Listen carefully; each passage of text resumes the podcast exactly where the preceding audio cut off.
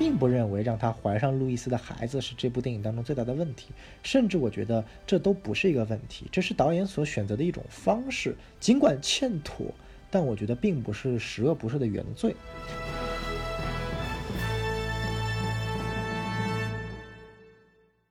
大家好，欢迎收听新的一期小宋漫谈啊。那我们今天这期呢，将延续上一期的节目，继续来谈谈扎导设想中的《正义联盟》第二部下半部分的剧情。我们知道，在第一部分啊，这个我们进入了五年后的末日噩梦时间线。这个时候呢，达克赛德已经占领了地球，而正义联盟的残存成员蝙蝠侠、闪电侠以及钢骨将会怎么样的去面对达克赛德呢？那请大家一起收听我们《正义联盟二 A》，也就是《正义联盟》第二部下半部分的剧情简介。那开篇呢，首先扎导给了我们一个很大的惊喜啊，他把最著名的正联七元老之一的绿灯侠正式引入了 DCU 宇宙。我们开篇看到啊，绿灯侠坐在飞船上，急急忙忙地降落到了地球。啊尽管我们知道绿灯侠他是靠着戒指飞行的，但是为什么这时候坐在飞船上呢？哎，我也不知道。但是这扎导肯定自有深意。这个。绿灯侠呀，他焦急地在飞船上试图和某人取得联系，但是没人回应，只有滋滋滋滋滋的静电声。然后，嘣，飞船在地面硬着陆了。失去方向的绿灯侠呢，听到外面有人的声音，他打开了门，一个黑影，biu 探了进来。哎，原来是蝙蝠侠。在五年后的地球上啊，这个天启恶魔都汇聚到了绿灯侠的飞船边。那天启型恶魔呢，其实就是我们在 BVS 噩梦片段以及正义联盟 Justice League 里面看到的这个飞在天上的这些天启星的这个小喽啰。那它的英文名字叫 Parademons，翻译过来理论上叫平行魔，但是这个名字好奇怪，所以我依然不管是在我自己做美漫翻译的时候，还是跟别人交谈的时候，都会用天启星恶魔这个翻译。啊，天启星恶魔它汇集到了绿灯侠的飞船边，那蝙蝠侠也在保护绿灯。那这个时候呢，一个我们意想不到的盟友帮助了蝙蝠侠。他是谁呢？可能看过这个导剪的预告和泄露片段的朋友可能会觉得是，哎，这就是丧钟。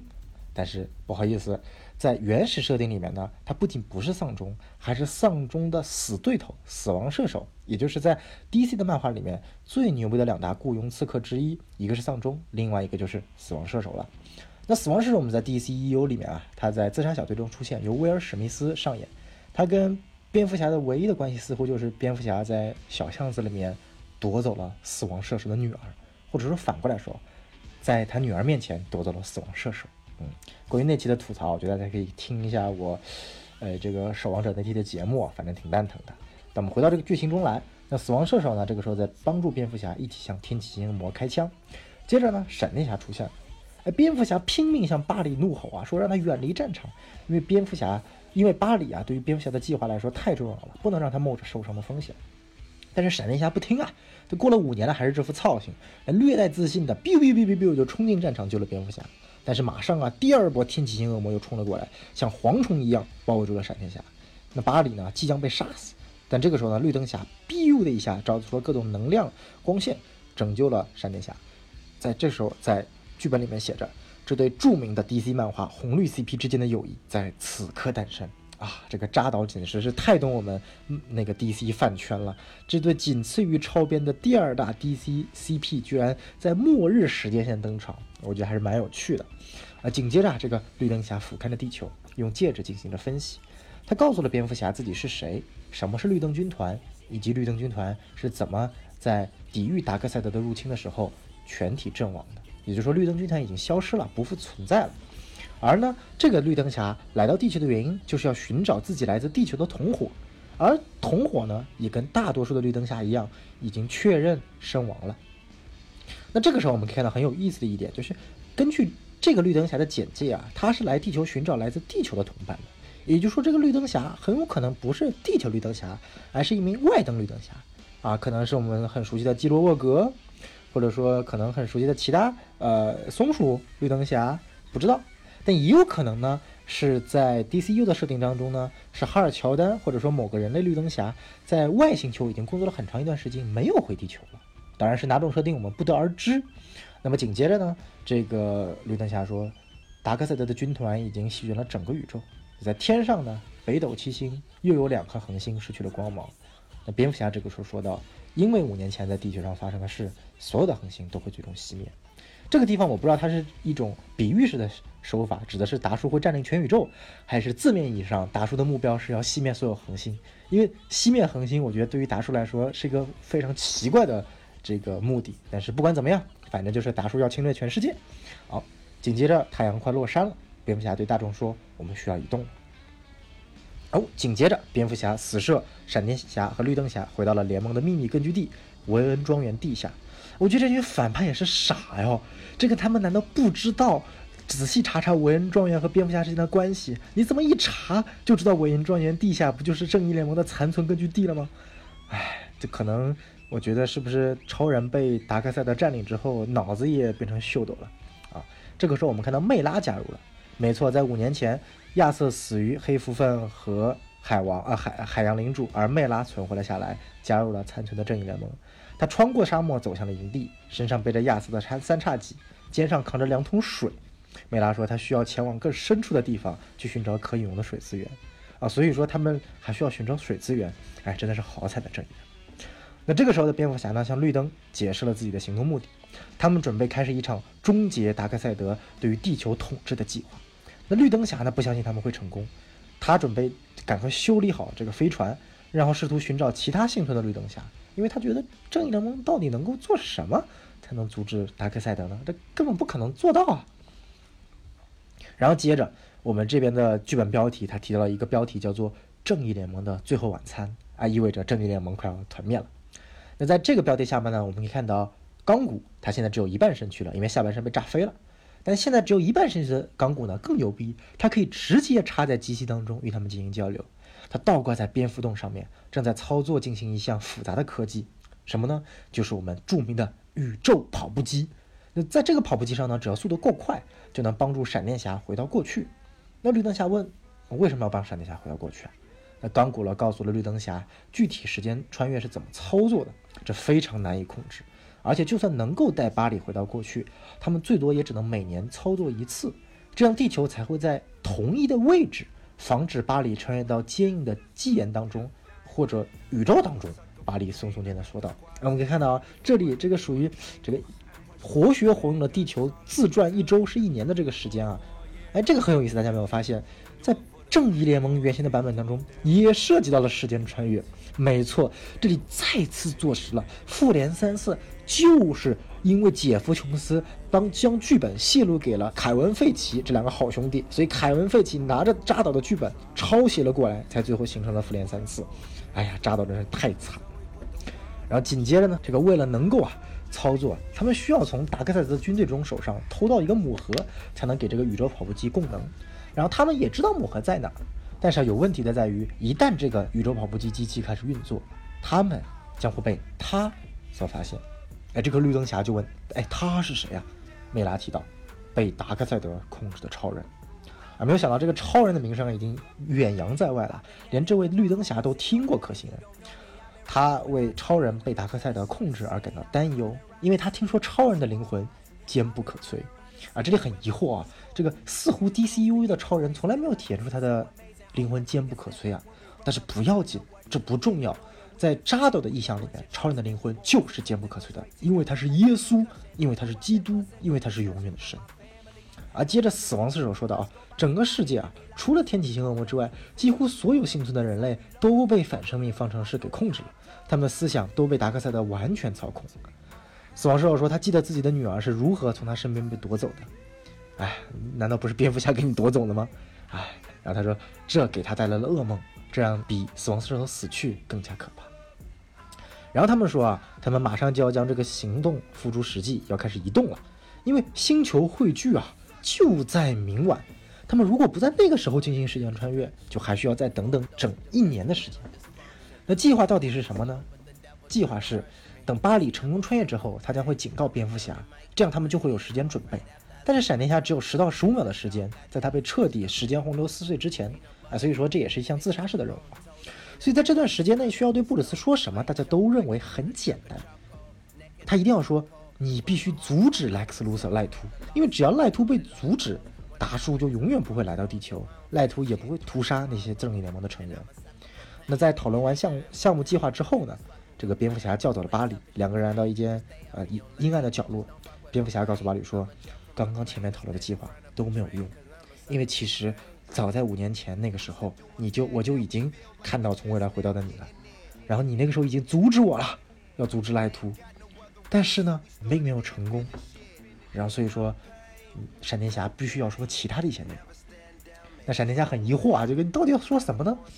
让蝙蝠侠在这个黑非常罕见的脆弱时刻，他承认说这一切都是他的错，因为路易斯是超人世界上的全部，而蝙蝠侠认为我打破了他们俩之间的这层关系。呜，修罗场啊，NTR 呀，牛逼呀！这个人形自走炮的漫画梗居然也引用到了 DCU 当中。这个时候，布鲁斯轻声在巴里耳边说：“去，你到底要说什么？”然后巴里听完之后，眼睛瞪得大大的，情不自禁地说：“哎呀，我勒个大去啊！”然后蝙蝠侠说：“嗯，你只要告诉他这个，这将改变所有。”哦，那紧接着任务就彻底开始了。在黎明时分呢，然后蝙蝠车上。这里啊，蝙蝠车的设计是一个像疯狂的麦克斯狂暴之路一样的设计啊。正义联盟开着蝙蝠车冲进了敌方基地，一个充满了被反生命方程式控制的人类的教堂。而此时呢，人类的祭祀则跪倒在木盒面前祈祷。蝙蝠侠说：“只要我们一拿到木盒，超人就会注意到我们。”而这个时候，在蝙蝠洞呢，钢骨和闪电侠也在拼命准备着时间跳跃的最后准备程序。钢骨告诉闪电侠说：“我们没有很多的时间。”你必须在遁入西屋被彻底撕碎之前，清晰地说明信息。但是如果巴里成功了，那么目前在这里所发生的一切都将从未成功，从未发生。那这里是不是说明啊，这个 DCU 采取的世界观不像漫威这样的是分叉线时间过时间线，而是所谓的能够去覆盖的时间线？哎，这个很有意思啊，说明漫威没有抄 DC，抄根本抄错了。哎。然后这个时候回到教堂啊，蝙蝠侠已经跟其他人成功夺走了魔盒，然后他们就拼了死命的冲回蝙蝠洞。那此时闪电侠和钢骨呢也已经准备好时间跳跃，而就在此时，超人听到了他们冲了过来。那在蝙蝠洞呢，正当大家赶回了蝙蝠洞的时候，超人也赶了过来。在蝙蝠洞外的一座高塔上，死亡射手向超人背部发射出一颗克氏子弹，超人嗖的一声躲了过去。蝙蝠侠无天剑问死射：“，发生了什么？”死射死射说：“这最好能成功，这最好能救我女儿。”然后就英勇赴义了。超人飞向高塔，瞬间将死亡射手杀杀死。哎呀，这个词儿好难读啊！同时呢，梅拉斯似乎用自己的水的魔法能力，将超人体内的水移除出去。但是超人迅速击溃了他。那绿灯侠呢？这时也向超人发射了戒指激光，但是超人向戒指发射出了被腐坏的热射线，戒指一直被腐坏的热射线充能。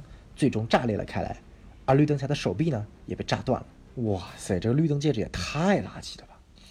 而当闪电侠正在最后准备的时候呢，钢骨也拼尽全力在抵挡超人。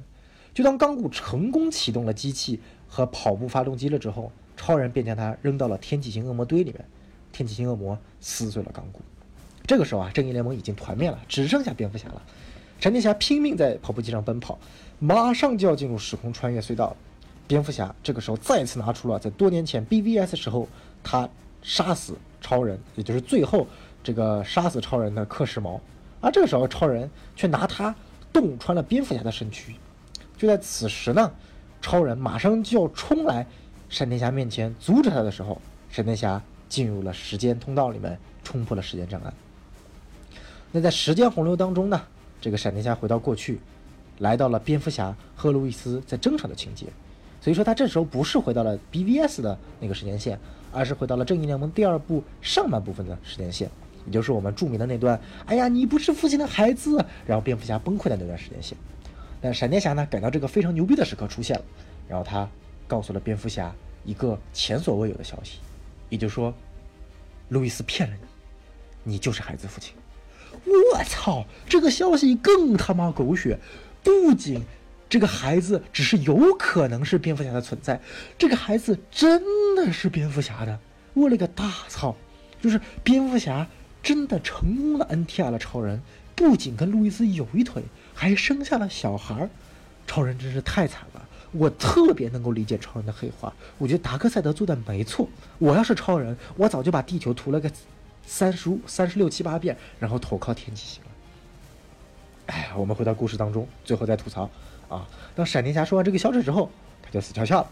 然后路易斯呢，照常回到了蝙蝠洞，试图跟蝙蝠侠重新开始交谈。然后呢，路易斯同样的要告诉蝙蝠侠说：“哎呀，这个时候啊，不是我们吵吵架的时候，地球快要毁灭了。这个赖图的计划我都知道了，我要跟你好好把持把持。”然后这个时候，蝙蝠侠没有再说那句“哎呀，不听不听，王八念经”，而是非常非常这个冷静的跟路易斯一起发现怎么样去针对卢瑟的计划进行反抗措施。果然啊，这个。男人都是被小孩所支配的，一听小孩是自己的，哎，马上就心沉了下来。这个蝙蝠侠呀，不过如此。但是这个时候非常有趣啊，当他们刚刚制定好计划的同时，达叔报恩通道再次在蝙蝠洞打开了，大量的水涌进了蝙蝠洞。这时候达克赛德再次看向路易斯，而蝙蝠侠也再次从上方玻璃墙后面看着达叔和路易斯。而这次，蝙蝠侠不再畏缩了。为了自己的孩子，为了自己未出生的小孩，为了达米安，蝙蝠侠布鲁斯行动了。他打破了玻璃，冲向了达叔的奥米加射线，一把将路易斯拽出了射程范围。这个时候，但是蝙蝠侠也正面受到了欧米伽射线的攻击，昏了过去。但是啊，我们知道欧米伽射线理论上只要被击中，直接马上给湮灭的。但是蝙蝠侠不知道是操着自己 DC 亲儿子的身份，还是自己 DC 亲爹的身份，还是因为自己发现自己有儿子而开挂了，他居然幸存了，他没有死。而这个时候呢，超人赶了过来，他看到了受伤的蝙蝠侠，愤怒的再次冲向超人，呃，大叔。但是这次呢，他不是被击溃的愤怒所支配的，他是被充满能量的愤怒所支配的，所以他并没有被反生命方程式控制。哎，这里我们知道了啊。所以说，超人真正的 CP 啊，不是路易斯，路易斯只能给超人带来负面影响，他真正的 CP 就是蝙蝠侠。哎，你看蝙蝠侠受伤，超人是正面意向的，充满能量的愤怒。所以这所，所以说这里啊，扎导通过这样的一个看似看似非常狗血的情节，其实向我们读者和观众委婉的传递一条信息：超人和蝙蝠侠才是真正的 CP，路易斯。就是个第三者。当所有人都在纠结是路易斯和蝙蝠侠有关系的时候，我们最终才发现，真正插入第三角的真爱是超人和蝙蝠侠。这就像马沙梗一样，看起来没有道理，但其实背后充满了扎导对于这几个人物的深刻的认知和深深的喜爱。我们回到剧情，超人将达克赛德打得节节败退，而这个时候呢？路易斯告诉超人说：“你必须警告正义联盟其他成员啊，赖图有个邪恶的计划。”那由于路易斯关于赖图邪恶联盟的信息呢，超人成功的把这些内容全部告诉了其他正义联盟成员，而超人呢，也成功阻止了其他反派所实行的计划。他阻止了毒药博士在天堂岛散布毒气，他阻止了奥姆和黑蝠粪杀死亚瑟，他阻止了冷冻队长毁掉钢骨。所以合着其他正义联盟成员都是垃圾了，就全得超人才能拯救其他的正义联盟成员了。我勒个大去！这里扎导再次通过这种表现手法，证明了超人就是耶稣，超人是上帝，超人才具备拯救一切的能力，其他正义联盟成员只是陪衬。而这个时候啊，布鲁斯奄奄一息地走到路易斯的旁边说：“尽管我还活着，但是我伤势太重了，有一股黑暗能量啊。”只是正在散布到我身体的四周，我在处于痛苦当中。但是呢，我们要继续战斗，跟恶势力做抗争。他登上了蝙蝠战舰，在走之前，他对路易斯说道：“我本可以拥有一个离开蝙蝠洞，和你一起的幸福人生。”而这个时候，布鲁斯坐上了飞船离开了，而全世界都联合在了一起对抗达克赛德。达叔的全面入侵开始了。这对于正联来说，独自面对实在是太难了。哎，这里可以看到跟复联不一样。那复联四最后的大战呢，仅仅是发生在一个小角落的，但是达叔的全面入侵呢，是全世界的。哎，这个格局啊，这个宏大的世界观啊，就比复联三四强多了。那正联觉得很难独自面对，但是他们并不需要啊。哎，受到了超人的鼓舞。尽管我也不知道怎么鼓舞的，全世界的国家都联合了起来，哎，陆军、空军、海军、海军陆战队什么全部都加入了进来。神奇女侠和她的母亲带领了亚马逊人加入了战斗，在海洋里，海王恳请了七大王国，并宣布陆地成为了第八大王国。嗯，这个套娃我给力的，所以说最终牛逼的还是亚特兰蒂斯了，陆地只是你其中一大王国了。这个海王这个招数牛逼的。而这个时候呢，作为盟友不是敌人，七大王国一起加入了亚马逊人和陆地人对抗达克赛德的战争当中。这个时候，全世界都变成了达克赛，都变成了正义联盟。哎，这个套娃正义联盟牛逼的，在一个类似指环王一样的大决战中，哎，我们可以看到，在剧本里面，他将最后的大决战跟指环王做类比，这里绝对不是自视甚高，而是非常非常贴切的体现出来了这场战斗的宏大和史诗感。没错。就像当年第一次抵抗达叔的三支军队那样，人类、亚马逊族和亚特兰蒂斯人再次联手保卫了地球。随着战斗的持续啊，绿灯侠和外星绿灯军团也加入了战斗。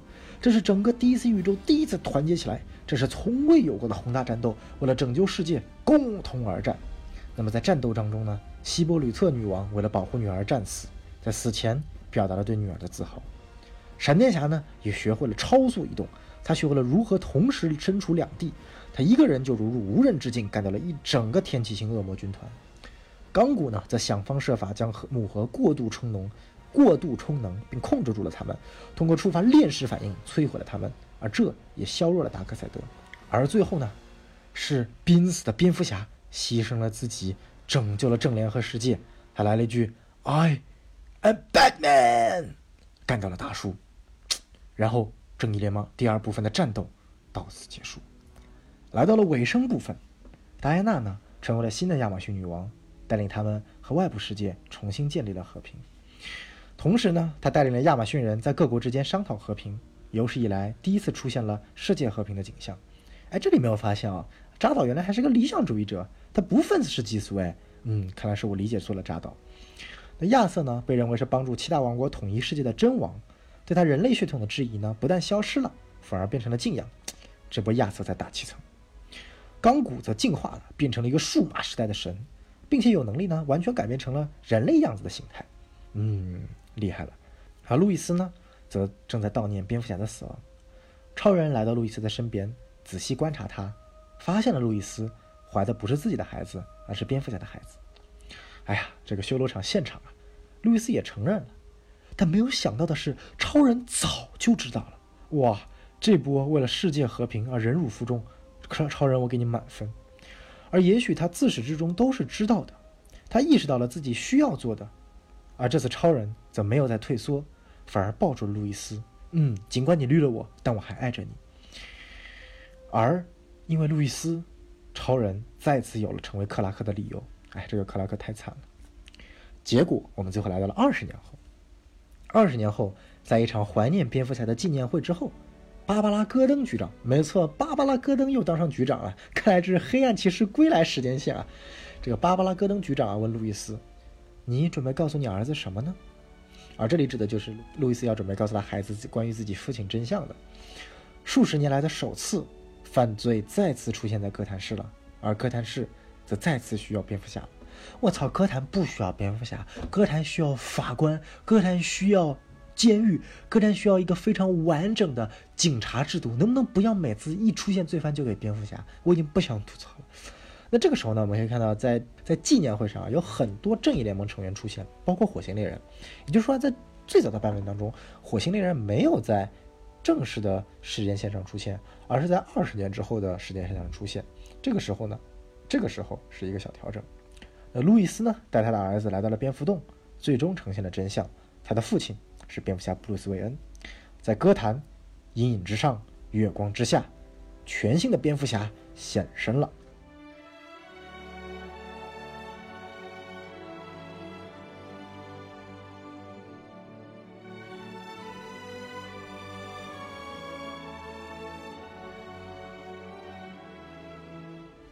这里我们可以看到啊，非常非常像这个黑暗骑士崛起的剧情，新的蝙蝠侠代替旧的蝙蝠侠。成立了过来，蝙蝠侠的精神永生不息。好，正义联盟第二部下半部分完结，而整个 DCU 根据这个里的叙述也就完结了。好，当我们看完了扎克施奈德最早的关于正义联盟第二部的上下两个部分内容之后呢，我们来总结一下吧。这个阴阳怪气了整整两部节目啊，我觉得我有点累了。毕竟阴阳怪气不是我的拿手好戏啊，这个要交给孔老师。那其实说白了，对于这个剧本呢，我也已经是无力吐槽了，能吐槽的我都吐槽过了。你说这个故事怎么样呢？我觉得它特别像是一个。优秀的同人作品，这里指的同人作品呢，不是说贬低扎导他的故事功力不够，或者说这个作品过于单一。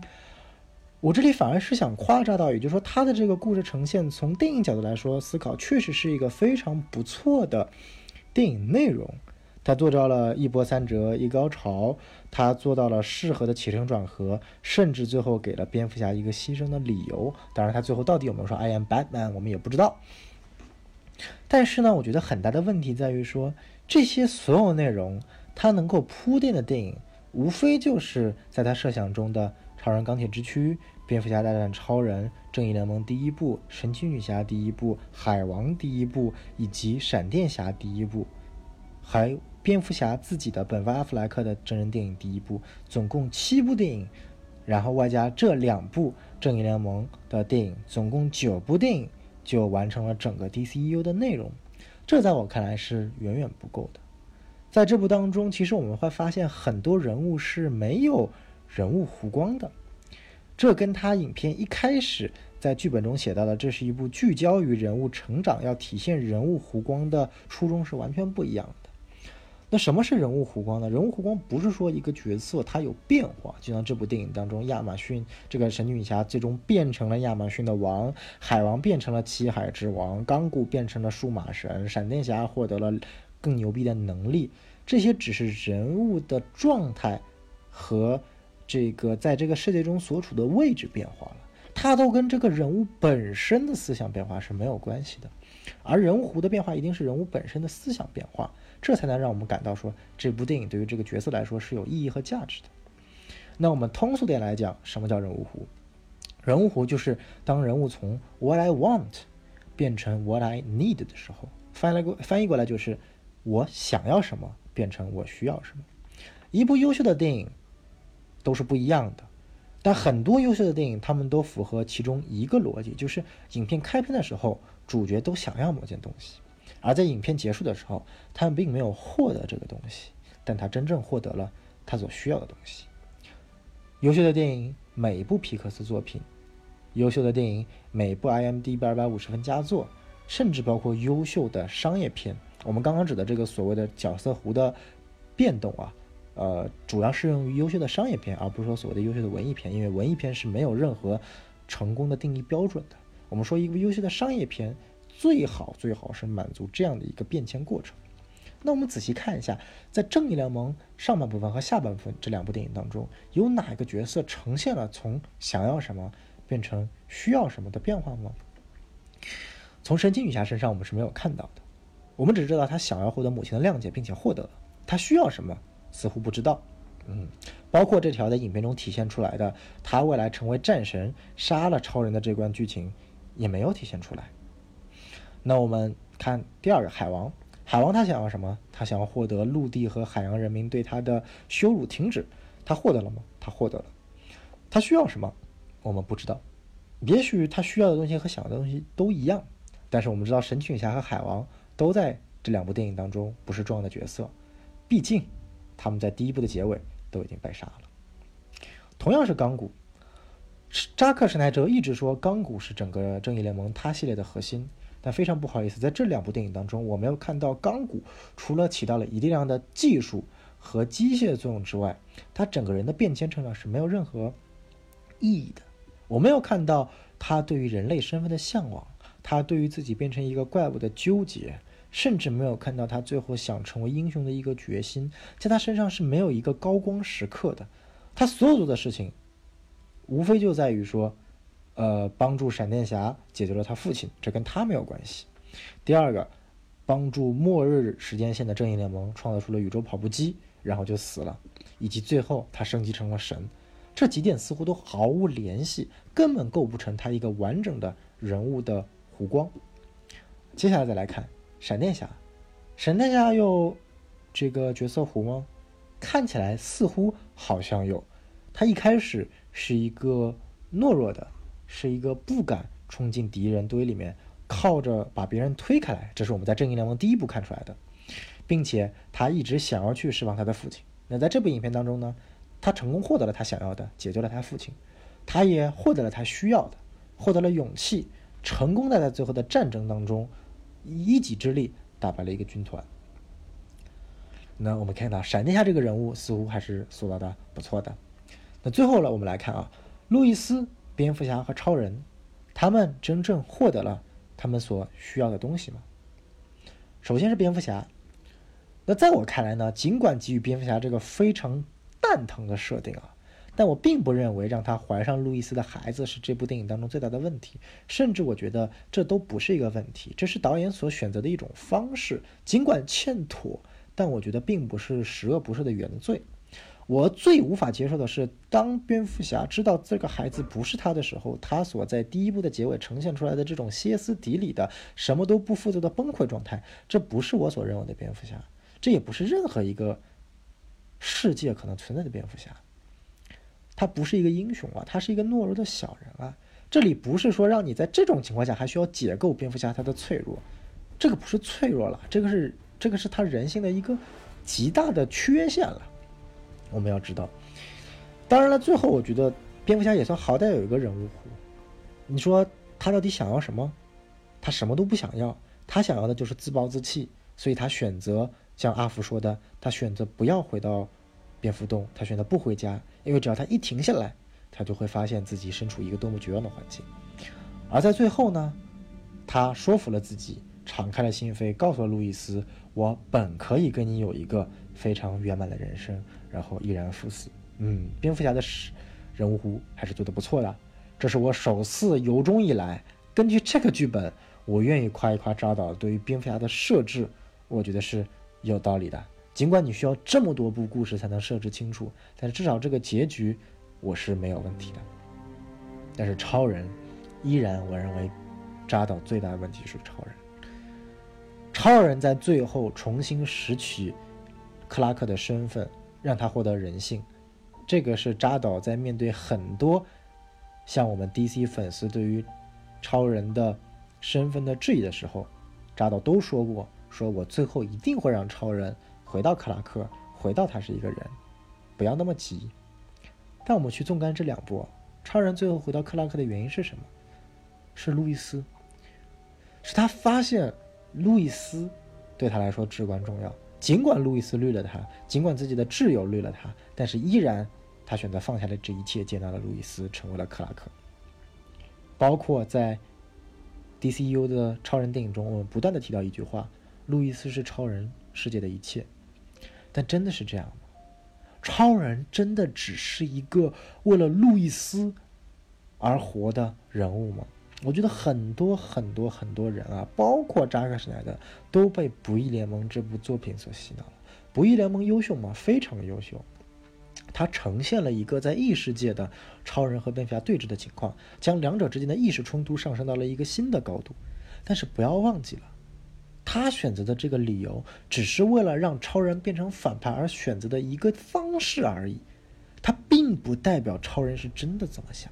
就像《黑暗骑士归来》一样，《黑暗骑士归来》选择的是在那个时期，冷战末期，一个愤世嫉俗的蝙蝠侠是如何对抗全世界的。这是在一个特殊的时代氛围下才能出现的一部作品。这并不代表了在长时间八十年来出现的蝙蝠侠都是这个样子的。同样的，如果认为超人世界的一切就是路易斯，这是对超人这个角色八十亿来一年来最大的一个误解。超人的世界。不是路易斯，是以路易斯为代表的这个世界上所有在努力奋斗的、阳光向上的、期望得到每一个美好未来的普通人。这是超人所要去保护的一切，这是超人超人所想去珍视的一切，而不是仅仅只是路易斯这一个人。所以，在我看来，超人这个角色依然在最后塑造的七零八落，非常烂。以至于这个烂将前面对于蝙蝠侠的描写、对于闪电侠的描写这些仅仅的优点都完完全全的比了下去。那路易斯更不用说了，我们知道，路易斯的演员艾米·艾德姆斯也非常不喜欢路易斯的人设，为什么呢？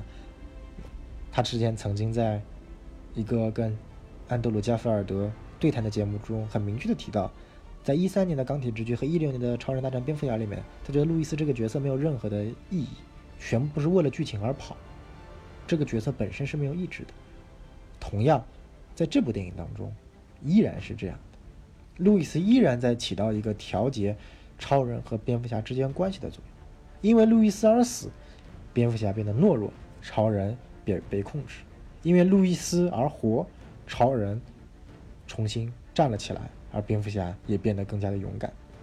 这本身并不是一个非常好的塑造路易斯这个角色的存在，因为路易斯他并不仅仅是超人和蝙蝠侠的一个附属。他不仅仅是一个两个男英雄爱的女性，他是一个记者。记者的目的不是去调查这个所谓的秘密，这个是侦探该干的事情。记者的目的是为了说出真相。如果我们最后看到的是不是超人激励了全世界，而是路易斯激励了全世界。用路易斯的嘴说出了正义联盟这群超级的英雄需要凡人的支持的时候，这个时候我才觉得是真正意义上达到了每一个正义联盟成员角色弧的光芒。也就是说，每一个超凡英雄都意识到，没有凡人的支持，超级英雄没有任何意义。而我这也是我认为正义联盟的最大的优势。在复联三四里面，我们看不到任何跟普通人的交互。复联三四完全就是灭霸要毁灭世界，而正义联而复仇者联盟抵御灭霸的故事。包括复联四最后的大结局，它就是在一块小地方举行的灭霸军面对复联军的过程。它并没有上升到一个高度，让我们觉得整个世界都应该为此而战的地方。这点很好，扎导做到了，他想要体现出来。但是我希望，但是我希望带领。整个世界去面对达克赛德的，不是超人，不是蝙蝠侠，而是路易斯莱恩这个扎导本身想要试图去很好塑造的角色。好，那我们其实针对于扎克史奈哲这两部正义联盟大纲的作品，上期也就到此为止了。这部作品呢，也很早之前就成为了废案，这次放出来，我觉得也是为导剪拉一波流量。那我们知道啊，在昨天白天的时候，也发生了一件事情。导剪前一个小时被泄露了出来，我身边有很多朋友，不管是喜欢扎斯林的，不喜欢扎导的，还是不喜欢扎导的，都表示非常愤怒。我们今天先不管它到底是不是华纳本身所泄露的，因为这件事情非常存疑。如果是华纳所泄露的，怎么可能出现在 HBO Max 上上面？但是不管怎么样，这件事情还是非常可耻的。不管我个人对于扎导对于 DCU 的塑造。什么想法？对于角色的塑造什么想法？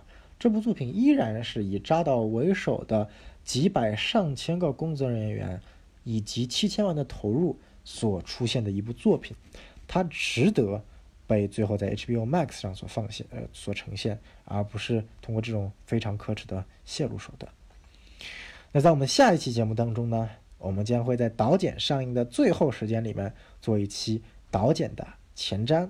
那在这期节目里面呢，大家可能听到的更多不是我阴阳怪气的黑扎导，也不是我非常非常义正言辞的去讲扎导很多对于角色塑造的不好，而是我们去仔仔细细的看了一看扎导剪目前放出来的这些物料，最终我们能感觉得到或者猜测出来扎导到底想要体现一个怎么样的完美的正义联盟导剪版。那么在节目最后呢？我们要给观众送上一个大大的福利。我们知道小松漫谈这期节目啊，已经更了四期了，这个更新频率啊，基本上已经赶上平常电台更一期的这个速度。那也得益于观众们的、听众们的支持和鼓励呢，我也一直有动力将这个系列一直做下去。那在这个过程当中呢，其实这档节目也受到了一些美漫大佬的支持和青睐。那也无独有偶呢，其中有位美漫大佬就跟我说：“哎，你上一期节目分享了很多关于超人的。”漫画，包括全明星超人的故事啊，超人动作漫画的故事啊，可能以后我还会分享的超人秘密起源、秘密身份以及四季赞歌这些最经典的超人漫画题材。那么，何不让观众更好的能够去阅读到这些优秀的漫画呢？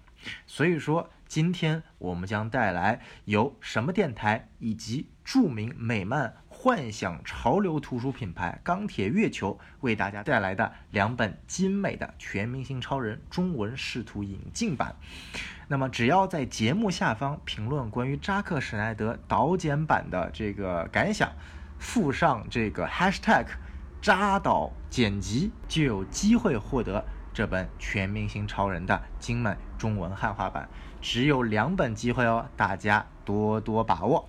那么在这里呢，也非常感谢钢铁月球给我们带来的这个福利啊。其实很早之前，我非常巧啊，这个我之前一直在我们家附近有看到一家漫画店，但一直不记得名字，然后才发现原来它是钢铁月球在上海的分中心，在闵行区的宝龙城。那么我后来才一查，发现。这个钢铁月球在成都有一家总店，是一个类似于那种美漫潮流打卡这个圣地啊，网红圣地。我觉得这很不容易啊，就是尤其是在这个美漫相比于日漫在国内的这个名声或者说名气差很多的情况下，能够专门打造出一个致力于服务呃以美漫为主的爱科幻这个硬核群体，我觉得是特别不容易的。那。所以呢，也非常感谢钢铁月球这次给我们的支持，也希望大家如果有机会呢，可以多多想要购买正版漫画的话，可以去前往钢铁月球的官方淘宝网店，那也叫钢铁月球啊，同名啊。就我有记得，我记得最新的一本《至黑之夜》的这个大事件啊，尽管我已经有这个原版漫画了，但是我还是想买一本试图的这个引进中文版做收藏，就是在这个钢铁月球的。官方网店买的，大家可以去多多参考一下。这期没有恰饭啊，这期没有恰饭哦，纯粹是以粉丝的角度倾情推荐的。好，小松访谈第四期到此结束，我们下期再见。